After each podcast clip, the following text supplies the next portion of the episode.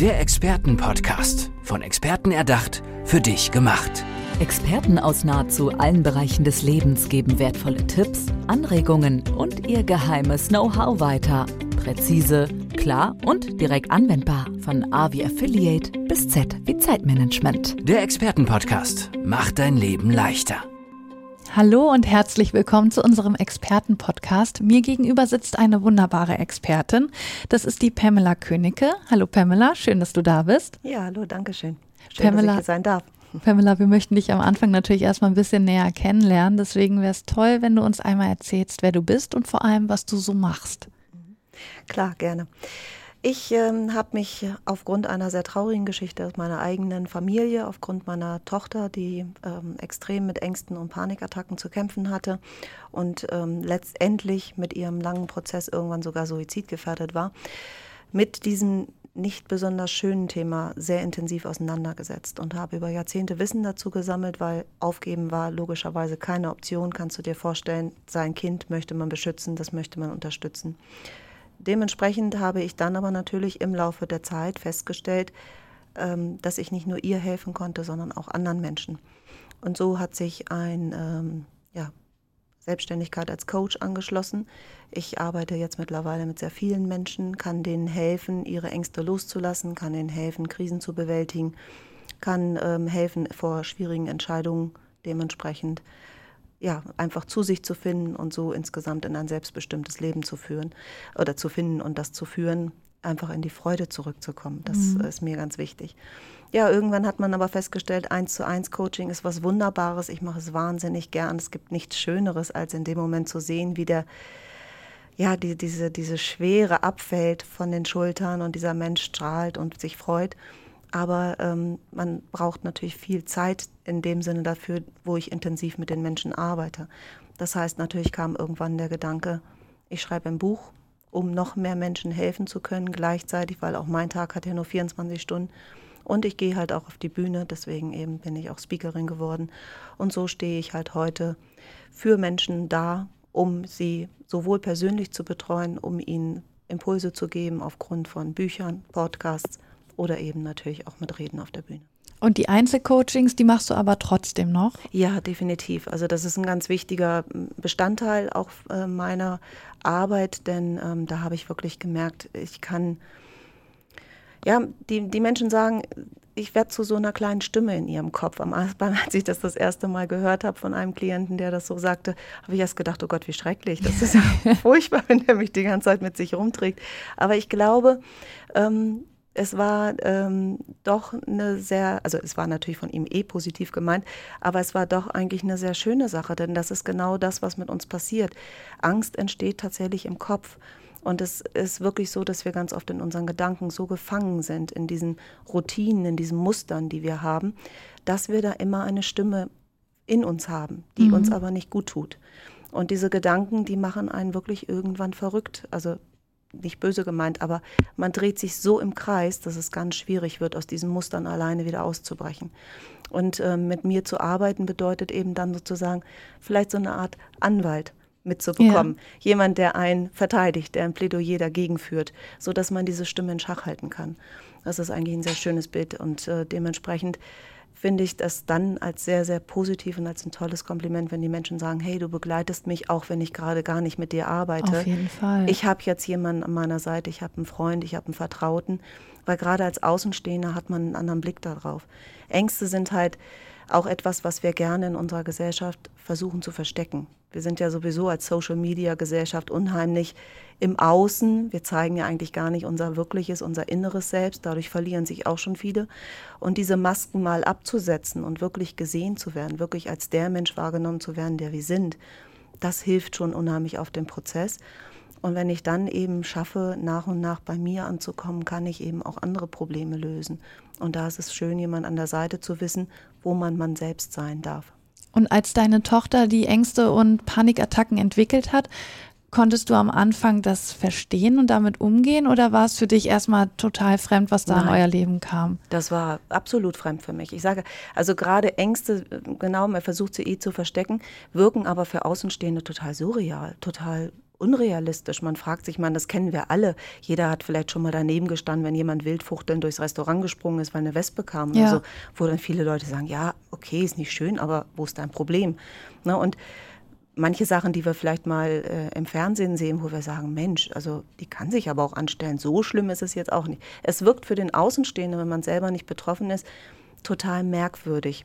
Gerade auch mit Mustern, die wir dann einüben, um Situationen zu vermeiden. Denn da geht es ja ganz schnell hin. Angst lähmt uns so extrem, sie schränkt uns so ein. Und dann äh, vermeiden wir bestimmte Situationen. Wenn ich also zum Beispiel das erste Mal so eine Panikattacke in der U-Bahn habe, versuche ich Fahr nicht vielleicht. mehr U-Bahn, ja. Genau, dann ne, kann ich ja erstmal das super umgehen. Ich fahre nicht mehr U-Bahn, ich fahre mit dem Fahrrad oder ich suche mir einen Kollegen, der mich mitnimmt. Ja, nur es sucht sich einen anderen Weg. Dann kommt es woanders und irgendwann bin ich so eingeschränkt, dass ich nicht mehr klarkomme. Aber wenn man anfangs anders reagieren könnte, was aber viele natürlich dann erstmal nicht so wahrnehmen, könnte es gar nicht erst so schlimm werden. Bei meiner Tochter war es tatsächlich so und da war ich wirklich mit überfordert in dem Moment. Ich war eine junge Mutter, sie ist meine Erstgeborene von meinen vier Kindern und ich, sie war anderthalb. Sie hat angefangen, auf dem Teller auszusortieren, was sie isst und was sie nicht isst. Natürlich habe ich mich gefragt, ja, okay, also man hat es eh schon gehört, man hört vom Kinderarzt, ja, ist nicht so schlimm, vier Wochen trocken Nudeln, das machen Kinder mal. Ja, meine Tochter macht es mittlerweile seit fast 20 Jahren. Also es war dann irgendwann klar, aus dem wird nicht so schlimm sein, ist eine Phase, wurde eine Lebenszeit. Ja. Und das hat sie extrem belastet. Ich meine, das kann man sich vorstellen. Es kommt der Kindergarten, es kommen Einladungen zu Kindergeburtstagen. Aber es gab keine Möglichkeit für sie mitzuessen. Sie hatte Angst vorm Essen. Sie hatte Angst davor, mit anderen, äh, also neue Sachen auszuprobieren. Ja. Sie war wirklich eingeschränkt und wir haben insgesamt, und das jetzt wirklich seit fast 20 Jahren, sieben Mittagessen, die sie abwechselt. Ich weiß nicht, ob du dir das vorstellen kannst, aber ich möchte nicht nur sieben Essen Ja. in meinem Leben zu mir nehmen. Das war wirklich eine sehr, Aber es waren wahrscheinlich mal noch weniger, oder? ja, es war im Grunde dann irgendwann, dann kam ja auch Pubertät oder so, dann sind ja Kinder sowieso so ein bisschen mehr so nach dem Motto, ach, was Mama sagt oder so, muss ja nicht so sein. Das werden auch viele nachvollziehen können. So ein Pubertier ist ja auch nicht unbedingt immer ein Spaß. Dann hieß es auch, nee, also heute will ich jetzt aber nicht noch irgendwie das mit essen. Ich mache mir lieber ein paar Pommes. So, Pommes waren ihr A und O. Also ja, das war Sicherheit. Genau, da wusste sie genau, was sie bekommt. Das geht auch überall. Aber auch es gab tatsächlich Momente in ihrem Leben, wo es eben noch nicht mal eine Pommesbude gab. Abgesehen davon, dass sie auch Ängste hatte, da hinzugehen an den Stand und sich eine Portion Pommes zu kaufen. Ja. Also manchmal stand sie im Grunde davor und konnte es auch nicht tun. Es verstärkt sich halt immer und immer mehr und es ist so unheimlich ähm, einschränkend für sie gewesen. Ja, auf weil jeden Fall, Dann kommen ja. natürlich auch solche Sachen wie Auslandsaufenthalte von der Schule, Austausch. Erklär mal deiner französischen Gastfamilie, dass du nicht einmal in den zwei Wochen mit isst. Ja, Das ist für ein junges Mädchen eine der Strafe. Horror, ja. Und dann Äh, ganz Ganze noch in einer fremden Sprache, wo man sich so schon nicht wirklich im Deutschen ausdrucken konnte und sagen konnte, was ist eigentlich los mit mir? Also als sie zehn Jahre alt war, war sie an einem Punkt, wo sie gesagt hat, Mama, das Einzige, was ich mir fürs neue Jahr wünsche, das war Silvester, ist, ich möchte so normal sein wie andere. mm, Das hat mir das Herz gebrochen. Ich habe gesagt, Mädchen, du bist normal, du bist wunderbar, so wie du bist. Ja, aber Mama, ich kann, also das ist ja, je älter man wird und je mehr Einfluss andere Menschen und, und diese Gruppen haben, war für sie ja klar, ich bin so, wie ich bin, nicht richtig. Und dann fingen die Probleme erst richtig an. Das Essen in der Familie und alles, das konnte man ja noch irgendwie kompensieren, ausgleichen und so weiter, obwohl sie natürlich auch gemerkt hat, dass die Oma, die Tante und so weiter sie ein bisschen komisch anguckten. ja.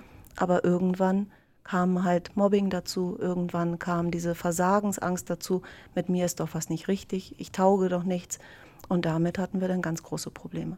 Und was hast du dann gemacht? Also wie hast du dich da weitergebildet oder wie hast du das versucht war dann zu helfen? natürlich, waren wir dann an einem Punkt, wo zum einen natürlich auch körperlich, das war dann klar, also sie war wirklich mittlerweile an einem Punkt, wo es ihr so schlecht ging, es ihr so dreckig ging, dass sie im Grunde zu Hause Bettdecke über den Kopf, sie verweigerte die Schule wegen des Mobbings, wegen aber auch ihrer körperlichen Situation.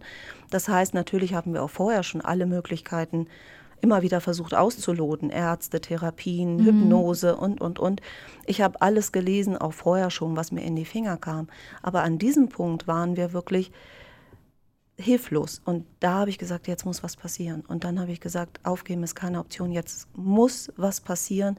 Ich habe gekämpft, was ich konnte und habe alles Mögliche an Wissen zusammengesammelt. Unter anderem haben wir dann das Glück gehabt, an die richtige Ärztin zu kommen, die festgestellt hat, dass ihr B12-Vitaminwert komplett im Keller war. Die erste Aussage der Ärztin war, das kann gar nicht sein. In Deutschland kann man gar nicht so einen niedrigen B12-Wert haben. Doch, kann man hat sie dann auch dazu lernen müssen. Das heißt, mit einer dementsprechenden ähm, Spritzentherapie, dass erstmal dieser Wert wieder aufgebaut werden konnte, ließ zumindest die depressive Phase extremst nach. Denn diese Depression hat sie auch tatsächlich suizidgefährdet mhm. gemacht. Also wir waren tatsächlich kurz davor, sie zu verlieren. Ja. Sie wollte nicht mehr. Und durch die Schulverweigerung war natürlich dann auch, es war ein Jahr vom Abitur, war auch das Abitur gefährdet. Sie stand plötzlich vermeintlich ohne Schulabschluss da. Auch solche Sachen, das kam alles dazu. Ne? Wie gesagt, immer dieses Versagen. Ich tauge nichts, ich kann nichts, ich mache euch nur Ärger. Das kommt ja alles noch seelisch dazu. Und da konnte ich sie aber auffangen, da konnte ich wirklich aktiv mithelfen. Da habe ich mich angefangen, noch intensiver mit dem Thema Ängste auseinanderzusetzen und auch mit dem Thema Selbstmordgedanken, gerade bei Jugendlichen. Ja. Habe festgestellt, wie wahnsinnig viele Familien das betrifft. Deswegen auch bitte habt Mut, redet darüber. Es betrifft viel, viel mehr, als ihr denkt. Auch solche Themen wie Ritzen oder ähnliches. Wir müssen den Kindern helfen, wir müssen da sein, wir dürfen nicht wegschauen oder wir dürfen auch nicht sagen, wird sich schon irgendwie erledigen. Die seelische Not ist so groß und man kann da wirklich etwas tun. Man kann den Kindern wieder Möglichkeiten. Es reicht ja einfach nur eine neue Option aufzubauen. Und das haben wir geschafft, nach und nach. Es war natürlich ein Prozess. Sie war mittlerweile so tief in ihrem Elend, in ihrem Loch drin, aber es funktioniert. Und heute ist sie eine gesunde, trotz Pommes-Diät, schlanke, wunderschöne, man verzeiht es einer Mutter, junge Frau. Ähm, sie hat ihren Schulabschluss, sie hat ihr Fachabi gemacht. Ja, sie ist 400 Kilometer weit von mir weg nach ja. Nordrhein-Westfalen gezogen, um da zu studieren. Also ist Und, sie selbstständig? Ähm, ne? Ja, genau. Ne? Jetzt muss sie sich um alles selber können. Das war, das war früher gar nicht möglich. Wie gesagt, die war überfordert, wenn sie irgendwo anrufen müsste oder ihre Pommes vom Stand holen konnte. Ja. Sie hat, äh, ich weiß, eine Situation hatte ich sie zur Schule gebracht, in der schlimmsten Phase, wo sie gar nicht richtig zur Schule gehen konnte. Da ist sie in ihrer Panikattacke hinter mir, hinterm Auto hergelaufen und ist schreiend und, und heulend in mein Auto eingestiegen. An so einem Punkt waren wir. Mhm. Sie konnte nichts mehr. Und jetzt lebt sie ihr Leben ja. alleine mit ihrer Anführungszeichen kleinen Familie, mit ihrem Freund, mit ihren zwei Katzen, studiert und geht ihren Lebensweg und ja, strahlt. Und jedes, jedes dieser Lächeln ist so ein wunderschönes Dankeschön. Und ja, und das habt ihr gemeinsam geschafft. Ja, ja. Und ich bin, kann man sich vorstellen, ich habe nie, hätte ich mir gewünscht, dass mein Kind durch so eine Phase gehen muss. Aber trotz alledem, egal welche Krisen man hat, man kann rückblickend immer sagen, es gibt so vieles, wofür man dankbar sein kann. Und es hat uns natürlich zusammengebracht, das hat uns eine wahnsinnig gute Verbindung gebracht. Aber mit diesem Wissen, was ich vorhin schon sagte, kann ich auch so vielen anderen ja. Menschen helfen. Und das ist etwas, wofür ich zutiefst dankbar bin. Das heißt, in jeder Krise steckt immer eine Chance. Und es steckt so viel mehr für uns drin. Und wie gesagt, aufgeben ist keine Option. Irgendeinen Weg gibt es. Und wenn ich jetzt als Mutter ein Kind habe, das, das zum Beispiel unter Panikattacken und Ängsten leidet, Sprichst du dann mit dem Kind in den Einzelcoachings oder mit Mutter und Kind oder nur mit der Mutter? Wie läuft das ab? Mit Kindern ist in der Tat schwierig, weil ein Coaching äh, ist eigentlich nicht für Kinder gedacht. Ja. Also es gibt mit Sicherheit auch Kinder- und Jugendcoaches, aber das ist nicht das, wofür ich ausgebildet worden bin. Ich würde es in Einzelfällen tatsächlich mir auch ähm, zutrauen oder mir auf die Schulter nehmen, aber mit Kindern ist halt immer noch so ein geschützter Bereich, da muss man gut schauen. Jugendliche ist dann schon wieder was anderes, ich sage mal so 15 aufwärts, die haben schon ihre eigene Persönlichkeit und dann kann man das in Absprache auch dementsprechend äh, klären und natürlich mit der Erlaubnis der Eltern auch tun. Bei Kindern ist es in der Tat etwas, wo ich schon natürlich auch versuchen würde, die mit einzubeziehen. Ich muss ja auch erstmal mir ein Gefühl für das Kind schaffen. Ich muss ja verstehen lernen, worum es geht. Denn, und das meine ich nicht böse, wie gesagt, ich bin selber Vierfachmutter, ich habe nicht wirklich viel verkehrt gemacht mit meiner Tochter und trotzdem hatten wir die Probleme. Das heißt, wenn irgendwelche Krisen auftreten, heißt das ja nicht gleichzeitig, dass ich versagt habe als Elternteil oder dass die Familie so schrecklich ist oder so. Das ist ja dann auch oft so, warum man es nicht kundtun will, warum man sich nicht Hilfe sucht, weil man denkt, was denken die anderen über mich. Das ist aber der falsche Ansatz. Und deswegen ist es natürlich schon wichtig, sich dann ein Bild davon zu machen, was ist denn hier eigentlich? Was liegt im Argen? Ängste können auch vererbt werden. Mhm. Also wenn ich meine Ängste mir nicht selber anschaue, übertrage ich sie ganz oft auf die Kinder, denn die sind unheimlich sensibel, die kriegen viel mehr mit, als wir denken und die übernehmen diese Sachen. Und da ist es natürlich dann in der Tat möglich, auch mit den Erwachsenen zu arbeiten. Das heißt, ich kann sehr gut mit, dem Mutter, mit der Mutter oder dem Vater arbeiten oder auch mit beiden ja. zusammen. Und es verändert sich schon ganz viel. Weil das ist auch ein ganz wichtiger Punkt. Ich kann als Mensch nicht erwarten, dass, das, dass die Umgebung sich verändert, wenn irgendwas nicht passt, sondern ich kann immer nur bei mir anfangen. Aber in dem Moment, wo ich bei mir anfange und bei mir etwas verändere, verändere ich die Umwelt mit. Und das ist etwas, was viele noch gar nicht so ja, sich bewusst gemacht haben. Das heißt, auch ich als Mutter kann etwas dafür tun, dass es meinem Kind langfristig besser geht. Und als wenn du die Erwachsenen-Coachings gibst, die Einzelcoaching, kann da jeder mit egal welcher Angst zu dir kommen oder gibt es so bestimmte Bereiche, die du Nein. therapierst? Nein. Also therapieren Oder, sowieso nicht, genau. Ja. Ich bin kein Therapeut. Also Therapie bezieht sich auch immer auf die Vergangenheit, mhm. darauf, dass man schaut, wo kommt denn das Krankhafte, was auch immer da jetzt gerade vorliegt, her. Das zu analysieren, da tief reinzugehen, sozusagen eine Wunde nochmal tief zu säubern, um sie dann verheilen zu lassen. Coaching bezieht sich auf die Zukunft. Coaching guckt, wo stehe ich heute, wo möchte ich hin und dann wird man dort abgeholt, wo man ist und geht den Weg, um äh, da zu schauen. Natürlich wird auch mal das eine oder andere aus der Vergangenheit mal angesprochen, um einfach um das Bild um das rund zu, zu machen. Ja. Genau. Aber es geht nicht darum, dort irgendwas aufzuarbeiten und zu heilen.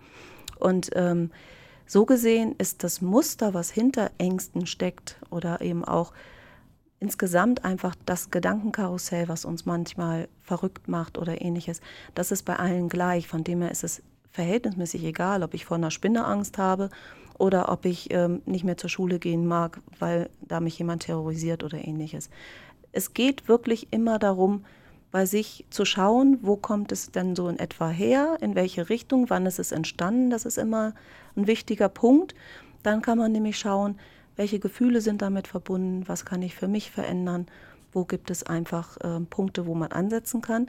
Und allein, also wenn wir jetzt davon ausgehen, wir würden jetzt gerade ein Coaching machen, dass du mir schilderst, was du erlebt hast oder mhm. was du meinst, wo der, die Ursache vielleicht ist, musst du ja aus den Bildern und den Gefühlen, die in dir sind, das in Worte fassen, um es mir verständlich zu machen, weil ich war ja nicht dabei. Ja.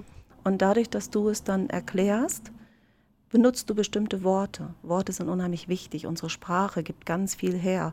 Ne, wir sagen nicht ohne Grund so, das ist mir im Hals stecken geblieben oder es ist mir auf den Magen geschlagen oder ich habe es im Kreuz und solche. Also unsere Sprache ist sehr bildhaft in vielen Dingen. Und da merke ich schon, wie eventuell so ein bisschen bei dir das gelagert sein kann. Und dann kann ich durch gezielte Fragen dich da reinführen in den Prozess und sagen, hey, erklär doch nochmal, habe ich das richtig verstanden, das? Sag mir das nochmal. Und dann merken wir eben auch, wo vielleicht tatsächlich da ein Punkt ist, wo wir den Fokus verändern können. Und mit der Fokusveränderung verändert sich schon ganz, ganz viel. Ja, äh, klingt auf jeden Fall sehr logisch, dann auf diese Art und Weise das zu, anzugehen. Jetzt haben wir schon ganz viel über dich erfahren, was du auch erlebt hast. Wir wollen aber dich als Mensch jetzt auch noch ein bisschen näher kennenlernen. Deswegen kommen wir zu unserer Kategorie Fast Lane. Okay. Bedeutet kurze Frage von mir, kurze spontane Antwort von mhm, dir. Gerne. Berge oder Meer? Oh, ich mag beides. Bier oder Wein? Ich glaube fast lieber Bier. Ich bin Sportler. Süß oder salzig? Süß. Buch oder Netflix? Buch. Abenteuer oder Sicherheit? Abenteuer. Und zum Abschluss dann noch dein Motto.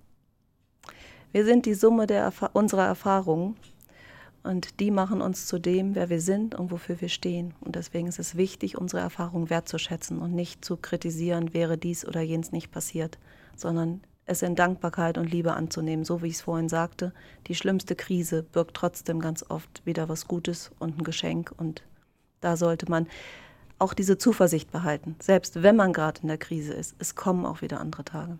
Sehr passende Abschlussworte hier von unserer Expertin Pamela Königke. Pamela, danke schön, dass du bei uns warst. Tschüss. Danke. Tschüss. Der Expertenpodcast, von Experten erdacht, für dich gemacht. Wertvolle Tipps, Anregungen und ihr geheimes Know-how. Präzise, klar und direkt anwendbar. Der Expertenpodcast macht dein Leben leichter.